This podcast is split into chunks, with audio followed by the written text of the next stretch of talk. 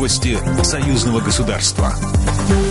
Здравствуйте, в студии Екатерина Шевцова. По мнению союзных парламентариев, программу реабилитации необходимо расширить. На заседании комиссии парламентского собрания по вопросам экологии, природопользования и ликвидации последствий аварий союзные парламентарии выступили за расширение мер по реабилитации детей из районов Беларуси и России, больше всего пострадавших от катастрофы на Чернобыльской АЭС. В обсуждении приняли участие представители Постоянного комитета союзного государства, Министерства здравоохранения Республики Беларусь, Российской Федерации, Министерств по чрезвычайным ситуациям. О программе рассказал Павел Шперов, член комиссии парламентского собрания по вопросам экологии, природопользования и ликвидации последствий аварий.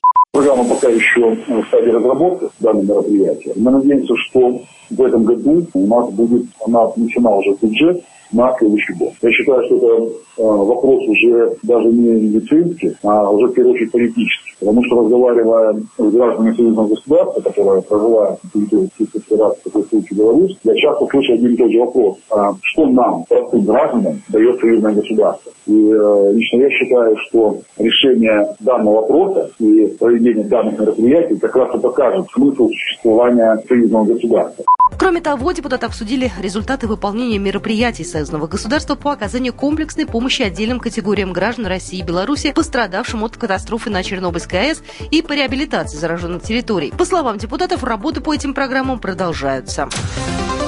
Как разоблачать фейковые публикации, нужно ли вообще это делать? Журналисты и кинематографисты, участники дискуссии на международном фестивале Евразия Док провели параллели между современными СМИ и документальным кино. Свое мнение высказал Андрей Кривошеев, исполнительный директор фестиваля, председатель Союза журналистов Республики Беларусь. Что касается документалистики, я бы здесь это сравнил классическая метафора фастфуд и хороший полноценный ужин. Человек, который потребляет заголовки из телеграм-каналов, ему в какой-то момент необходимо остановиться, и для того, чтобы как раз подтвердить или опровергнуть свою картину мира, ему хочется глубоко и внятно заглянуть в суть проблемы.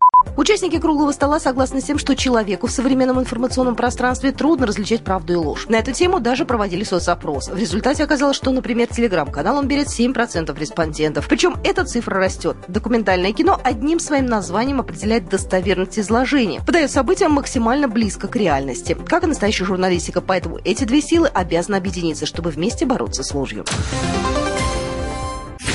Программа произведена по заказу телерадиовещательной организации Союзного государства. По вопросу размещения рекламы на телеканале «Белрос» звоните по телефону в России 495 637 65 22. В Беларуси плюс 375 44 759 37 76.